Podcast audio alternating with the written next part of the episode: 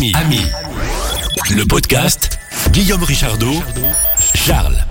Ami, le podcast, vous êtes peut-être abonné et tant mieux. Sinon, bah, vous n'avez plus qu'à nous suivre. hein, vous savez comment ça marche. Comme ça, dès qu'il y a un nouvel épisode qui arrive, paf, vous êtes au courant. Et Ami, le podcast avec Charles, mon cher Charles, bienvenue sur le Salut, podcast Guillaume. et dans la radio. Mm. Salut Guillaume, comment ça va? Eh ben, écoute, ça va pas mal du tout. J'ai une forme en béton. Ah. Tu dis pas ça par hasard. Non, non, je ne dis pas ça par hasard. Je crois que tu m'as soufflé dans une des deux oreilles que, que, que tu vas nous parler d'un sujet qui a un rapport avec le béton. Oui, tout à fait, tout à fait, tout à fait. Une nouvelle technologie euh, qui euh, semble prometteuse et qui est en lien avec le béton. Ça nous vient de l'autre côté de l'Atlantique, euh, des chercheurs du prestigieux MIT, le Massachusetts Institute of Technology, qui euh, travaillent sur un nouveau type de béton qui euh, pourrait totalement révolutionner la manière dont on stocke l'énergie. En fait, ce qu'ils font, c'est qu'ils euh, coulent un béton euh, normal, sauf que dans ce béton, ils rajoutent une substance, enfin une substance, je sais pas comment, oui, si on peut appeler ça une substance, qui s'appelle le noir de carbone. Alors, sur le Wikipédia, je, je vous parle, du coup, je savais pas ce que c'était le noir de carbone. Bien évidemment, je vais sur Wikipédia parce qu'il y a quand même pas mal d'infos. Et en France, on appelle ça le noir de carbone, aussi noir de fourneau, noir thermique, noir au tunnel ou noir d'acétylène, parfois noir de fumée ou noir de lampe. Et euh, donc c'est une substance qui euh, est désignée comme amorphe et élémentaire du carbone. Et, euh, et en fait, ce que les, chercheurs du Massachusetts euh, ont découvert, c'est que lorsqu'ils mettent de cette substance dans euh, du béton, bah en fait, ça, la, dalle de béton qui est créée par cette manière, elle va agir comme un condensateur. Donc un condensateur, on va en reparler plus tard, mais c'est un élément électronique. Il y en a très il y en a absolument dans tous les PC, les choses comme ça, les, les machines électriques, votre grille-pain certainement, enfin peut-être pas le grille-pain quand même, mais euh, votre votre robot de cuisine ou autre, il y a des condensateurs. Euh, et c'est un élément électronique qui peut stocker de l'énergie. Et en fait, euh, bah, les condensateurs, généralement, c'est petit, euh, c'est cylindrique et petit. Vous, si vous ouvrez un truc électronique que vous avez chez vous, il y a des chances que vous trouviez des petits cylindres. Ce sont des condensateurs.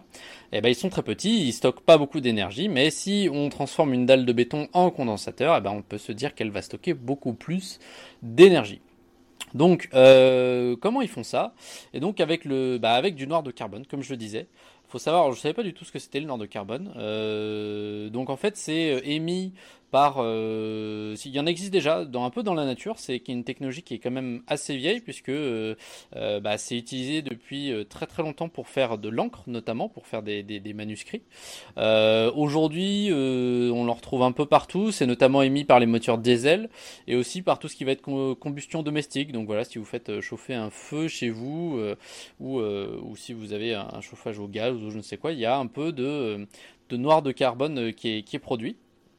Il faut pas confondre euh, le noir de carbone avec la, suie. Euh, la suie c'est gras, c'est plus épais et c'est plus hétérogène dans la suie. Euh, voilà, il peut y avoir du goudron, de la cendre, des impuretés beaucoup plus élevées, alors que le noir de carbone c'est une forme beaucoup plus pure, beaucoup plus homogène, beaucoup plus fine que la suie. Donc voilà.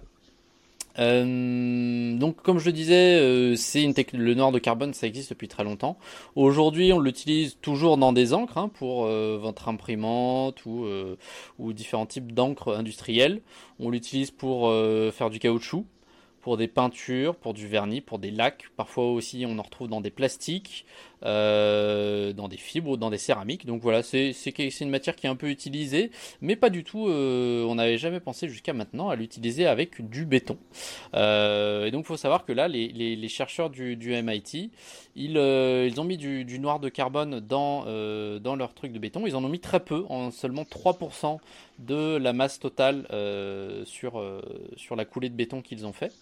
Et ce qui va se passer, c'est que lorsqu'ils vont rajouter du noir de carbone, le noir de carbone va euh, se mélanger avec l'eau qu'il y a dans le béton. Si tu te souviens, on a déjà fait un podcast avec, euh, avec l'eau, avec, l'eau, avec le, sur le béton, et on parlait déjà des, éléments de cristallisation, de, de ce qui se passait lorsque le béton se formait. C'est l'eau qui s'échappe, il y a une sorte de cristallisation euh, calcaire qui se forme à l'intérieur de, de, de la coulée. Et donc en fait là, le noir de carbone va créer de longs fils euh, avec euh, au milieu des, des structures euh, de, calcium qu'il y a dans le béton. Et ces structures, elles vont être en forme de fractale. Est-ce que tu sais une ce que c'est une fractale Eh bien, écoute, pas du tout, mais a priori, ça doit pas se manger. c'est vrai que mais c'est le, nom pourrait, on dirait un peu presque ouais, une pâtisserie. ça pourrait être un cousin de mental aussi. Ah oui, d'accord, le fractal. Ouais, je ah pensais plus pâtisserie, une fractale à la pistache ou je sais pas quoi. D'accord. Bon. non, mais fractale ne me dit rien. bon, une fractale, c'est en fait un, schéma qui se reproduit à l'intérieur de lui-même. Donc imagine, je sais pas, tu imagines une, une, étoile à, 5 branches, tu as une étoile très très simple, sauf que au bout de chaque branche de l'étoile, eh ben, euh, tu remets une autre étoile, elle-même à 5 branches. Euh, et, sur chaque branche de cette, sous-étoile, bah, tu remets une, étoile. Et donc en fait, c'est une structure qui euh, se répète infiniment. Euh, tu peux la zoomer éternellement. Et bah, il y aura toujours, il y aura toujours cette même répétition de figures. Les, les cristaux de, de neige c'est des fractales, tu sais, ça fait une sorte de, de, de, enfin, chaque chaque flocon de neige est, est, euh, différent, mais euh, il y a une sorte de structure qui est à peu près de base, et quand tu zoomes, bah, tu retrouves la structure en plus petit, et sur la structure en plus petit, tu re-retrouves des structures encore plus petites. Et euh, donc voilà, c'est ça des fractales. Et donc le noir de carbone va, une fois coulé dans le béton et, une fois la cristallisation faite, former des longs fils de structure en, en fractale de noir de carbone. Et donc en fait le noir de carbone c'est euh, euh conducteur électrique tout simplement. Et donc en fait c'est là où on va pouvoir utiliser la dalle coulée de cette manière comme un condensateur. Donc il faut que je vous parle un peu des condensateurs, peut-être que vous ne savez pas ce que c'est. Euh, donc un condensateur comme j'ai dit c'est un, euh, élément électronique qu'on retrouve dans beaucoup de choses. il faut savoir que un condensateur ça peut stocker de l'énergie, mais pas énormément. Euh, donc en fait un condensateur on peut voir ça un peu alors je, reprends encore une fois je fais appel à d'autres podcasts qu'on a fait ensemble Guillaume j'avais fait une analogie des, des, transistors comme si c'était des sandwichs et ben là je vais faire la même analogie avec un condensateur on va imaginer un condensateur comme un sandwich avec tes deux tranches de pain et une tranche de jambon au milieu tu veux vraiment me donner faim. ouais, je suis désolé. Mais l'analogie du sandwich, elle est vraiment très pratique. Je, je, on ne l'utilise pas assez souvent dans la vie quotidienne, je trouve. D'accord. Euh, chaque tranche de pain est donc euh, reliée à un fil euh, électrique, un au plus, un vers le moins, et la tranche de jambon au milieu va être hermétique aux électrons. Elle va rien laisser passer d'une tranche de pain à l'autre.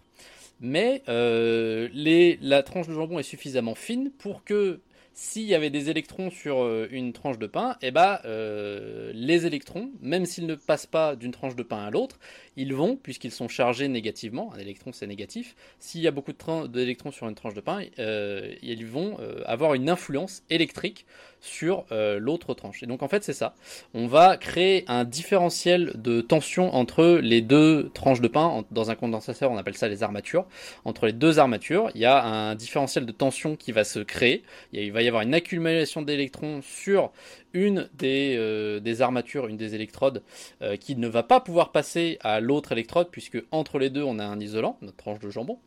Euh, et du coup, voilà, cette accumulation, eh ben, on accumule, on accumule, on accumule. On peut pas accumuler un des, infiniment, bien sûr. Chaque, euh, condensateur est caractérisé par un coefficient qui s'appelle la capacité, c'est-à-dire quelle quantité d'énergie il peut stocker. Et euh, donc on accumule, on accumule, ça, on empêche les électrons de passer à l'autre. Et si on l'utilise correctement, le condensateur, eh ben, il peut, une fois qu'il a totalement accumulé, qu'il est rempli, on peut, il peut se vider, il peut vider son, son électricité qu'il a, qu'il a accumulée. Et donc, ce qui est euh, vachement mieux par rapport aux batteries, parce que du coup, accumulation d'énergie, ça fait quand même un parallèle avec les batteries. Aujourd'hui, on stocke principalement de l'électricité avec des batteries. Euh, l'avantage que a le condensateur euh, par rapport à une batterie, c'est que il ne se dégrade pas du tout avec le temps. Voilà, on sait aujourd'hui que les batteries, même si on a de plus en plus de bonnes technologies sur les batteries, notamment avec toutes les batteries de voitures, etc. Je pense aussi à Tesla et son, son Powerwall euh, qui vous, assure de vous accumuler de l'énergie tout au long de la journée avec vos panneaux solaires pour vous la restituer pendant la nuit, eh ben on sait que ce genre de batterie là, ça a une durée de vie, elles ne sont pas éternelles. Aujourd'hui, on tourne autour de 20 à 30 ans. mais voilà, un condensateur, c'est très très simple. voilà, comme je te dis, c'est il n'y a pas de métaux rares, c'est juste deux trucs qui conduisent avec un truc qui conduit pas au milieu. C'est relativement facile à faire et ça ne nécessite pas d'entretien, ce n'est pas complexe à réaliser et ça a une très grande durée de vie comparé à une batterie. Euh, et aussi un autre, euh, euh, aspect qui peut être intéressant, c'est que le condensateur peut se charger et se décharger très rapidement. Une batterie, aujourd'hui, on sait que euh, voilà, il faut, il faut pas la charger trop vite, il faut pas la décharger trop vite non plus. C'est d'ailleurs parfois ce qui se passe. Hein, les prises de feu sur les batteries, euh, c'est qu'elles ont été chargées trop vite, mal chargées, ou alors déchargées trop rapidement. Euh, un condensateur, c'est, ça peut, ça peut se décharger très, très, ça peut décharger la totalité de son énergie très très rapidement. donc voilà, ça peut être intéressant pour certaines applications. donc voilà, il faut savoir que le, le condensateur il va pouvoir euh, accumuler plus d'énergie plus là, en fait, l'accumulation d'énergie d'un condensateur va être proportionnelle à la taille de ces électrodes. Donc si vous mettez euh, deux électrodes euh, d'un mètre carré euh, séparées d'un isolant qui fait pareil un mètre carré, eh ben, vous allez accumuler beaucoup plus d'énergie que des électrodes qui font un centimètre carré. Si vous faites des carrés, vos électrodes elles sont, elles sont de forme carrée, voilà, un centimètre de carré, vous allez accumuler bien évidemment, ça paraît logique, hein, parce que plus il y a de surface où les électrons vont pouvoir s'accumuler, bah, plus vous allez pouvoir accumuler d'énergie. Donc Aujourd'hui, si vous pouvez vous amuser avec, si vous achetez des condensateurs, vous pouvez en trouver sur internet, sur Amazon, sur ce que vous voulez. Vous achetez des petits condensateurs, vous les chargez avec une pile électrique ou je ne sais quoi. Vous les débranchez de la pile, le condensateur va garder euh, sa charge. Vous faites attention de ne pas mettre votre doigt sur euh, les deux, euh, les deux électrodes parce que là il va se décharger automatiquement. Et avec un petit, euh, si vous prenez un petit condensateur, vous le mettez, vous le branchez à une LED, il va allumer la LED pendant quelques secondes et voilà. Mais parce que voilà, le condensateur il est petit, il ne garde pas énormément la charge. Mais je reviens à notre béton. Si on coule une dalle de béton qui est très très grande, et eh ben on va pouvoir accumuler énormément d'énergie parce que du coup voilà, l'énergie se sera accumulée dans dans tous ces petites ramifications de, noir de carbone qui se seront cristallisées à l'intérieur du béton. Euh, et on va pouvoir en accumuler énormément. Euh, donc euh, ça va être une des utilisations que les, chercheurs estiment, espèrent pouvoir mettre en place. C'est-à-dire que vous aurez peut-être dans le futur une maison qui aura une dalle de béton, la fondation ce sera une dalle de béton coulée avec du noir de carbone et, euh, et, qui va qui va pouvoir vous, accumuler de l'énergie en journée avec vos panneaux solaires si vous en avez et qui va pouvoir vous la restituer euh, très lentement. D'accord, euh, donc ça va remplacer un peu une batterie quoi. Ça va à 100% remplacer une batterie, mais du coup ça va être directement dans vos fondations. Il n'y aura pas besoin, ce sera une durée de vie quasiment illimitée et ce sera pas coûteux. Bah, c'est ça aussi qui est très bien, c'est que le béton aujourd'hui on sait exactement comment en faire, on le fait pour pas très très cher et le noir de carbone, ça peut, ça peut se récupérer. Il y a certaines industries qui, euh, qui, qui, en produisent déjà aujourd'hui euh, et qui on peut le récupérer comme ça. Donc euh, c'est pas extrêmement coûteux non plus. Donc ça pourrait être une, une très bonne solution, quoi. Ah, voilà une belle innovation qui pourrait arriver dans nos maisons. Parce que c'est vrai qu'aujourd'hui, le, le grand problème, c'est le stockage de l'électricité. C'est pour ça d'ailleurs qu'on dit que bah, l'éolien, c'est pas toujours génial parce que comme on ne sait pas stocker, quand on produit trop d'électricité, elle peut être gâchée.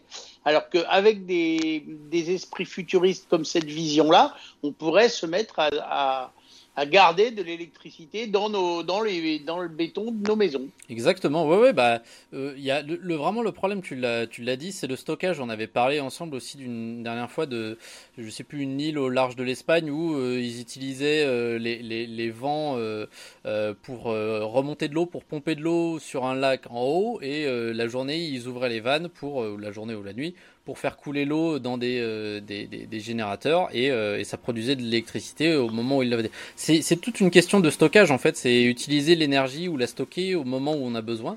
Et, euh, et c'est vrai que puisqu'on va transiter vers des sources d'énergie renouvelables, il va falloir qu'on fasse cette transition. Donc renouvelable, ça va être donc le solaire, l'éolien et, l'hydro aussi. Et ben ça, on sait que c'est des, des, sources d'énergie qui ne peuvent pas fournir d'une manière aussi linéaire qu'une centrale nucléaire, une centrale à charbon, une centrale au gaz, puisque là c'est vraiment un environnement contrôlé, on sait exactement euh, ce qui, ce qu'il en sort et, pendant combien de temps.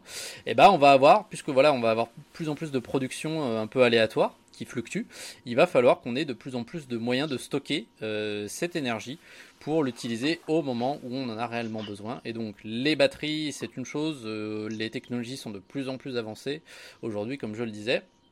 Il va nous en falloir, c'est sûr et certain, mais on ne pourra pas peut-être tout faire avec les batteries. Ça dépend certaines applications, ça sera bien, pour d'autres moins bien, mais pour les autres applications, on pourra peut-être utiliser ce futur type de béton. Alors les, les... donc bien évidemment, comme je le disais là, euh, pour les maisons, c'est une très bonne idée. Euh, attention quand même parce que du coup, euh, ils ont ils ont fait des tests quand même. Béton qui dit béton dit test parce qu'il faut quand même que le béton assure son rôle de béton avant d'assurer son rôle de condensateur euh, et ben il faut que le, béton résiste. Et donc ils ont euh, mesuré que effectivement le béton dans lequel on a mis du noir de carbone, il était un tout petit peu moins résistant qu'un béton pur, mais euh, qu'il pourrait quand même très bien servir pour certaines applications. Alors c'est sûr que si vous construisez un bâtiment gigantesque ou un pont euh, qui a besoin de, normes de, résistance très très strictes, eh ben, ce sera peut-être pas utilisable, mais pour une, dalle pour la base de votre maison bah, ce sera totalement possible. Euh, les chercheurs les chercheurs euh, qui bossent sur ce projet Imaginez aussi des autoroutes, des autoroutes euh, qui pourraient. J'allais te le souffler, c'est rigolo. bah écoute, tu devrais travailler avec eux. On va t'inscrire au, MIT.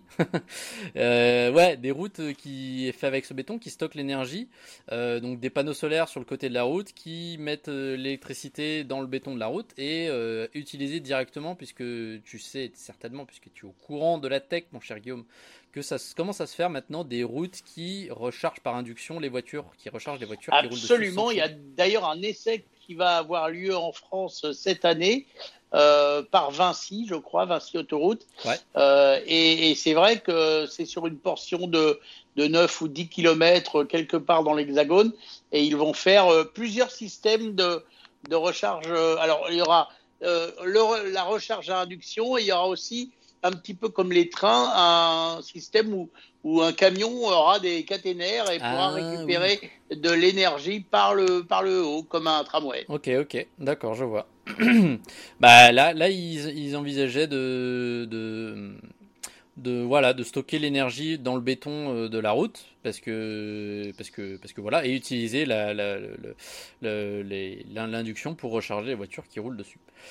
Donc les, calculs qu'ils ont fait, en plus, voilà, je, petite dernière petite data que j'ai à vous donner à ce sujet, c'est que euh, selon leurs calculs, euh, un bloc de béton de 45 mètres cubes pourrait accumuler 10 kWh d'énergie, ce qui est environ, en fonction, bah, ça dépend de, votre foyer, c'est environ à peu près euh, la, quantité d'énergie qui est consommée par un foyer moyen sur une journée.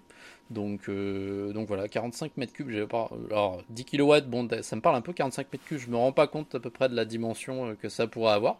Mais bon, voilà, en tout cas, je trouve que c'est une, technologie qui est très prometteuse, donc euh, on attend de.